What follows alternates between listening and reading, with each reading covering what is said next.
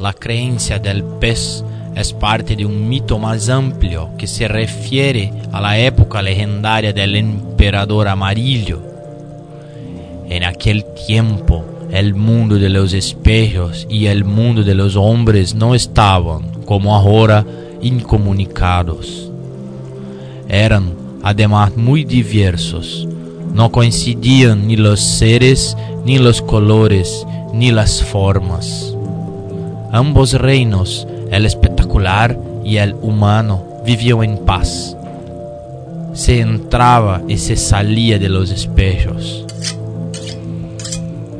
Una noche la gente del espejo invadió la tierra. Su fuerza era grande, pero al cabo de sangrientas batallas las artes mágicas del emperador amarillo prevalecieron. Este rechazó a los invasores, los encarceró en los espejos y les impulsó la tarea de repetir como en una especie de sueño todos los actos de los hombres. Los privó de su fuerza y de su figura y los redujo a meros reflejos serviles.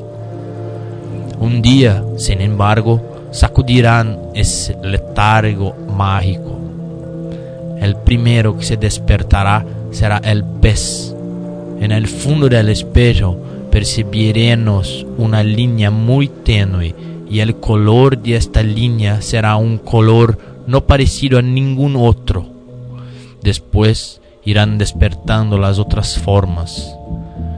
Gradualmente diferirán de nosotros, gradualmente no nos imitarán, romperán las barreras del vidrio o de metal y esta vez no serán vencidos. Junto a las criaturas de los espejos combatirán las criaturas del agua. En el Yunnan no se habla del pez, sino del tigre del espejo. Otros entienden que antes de la invasión oiremos desde el fondo de los espejos el rumor de las armas.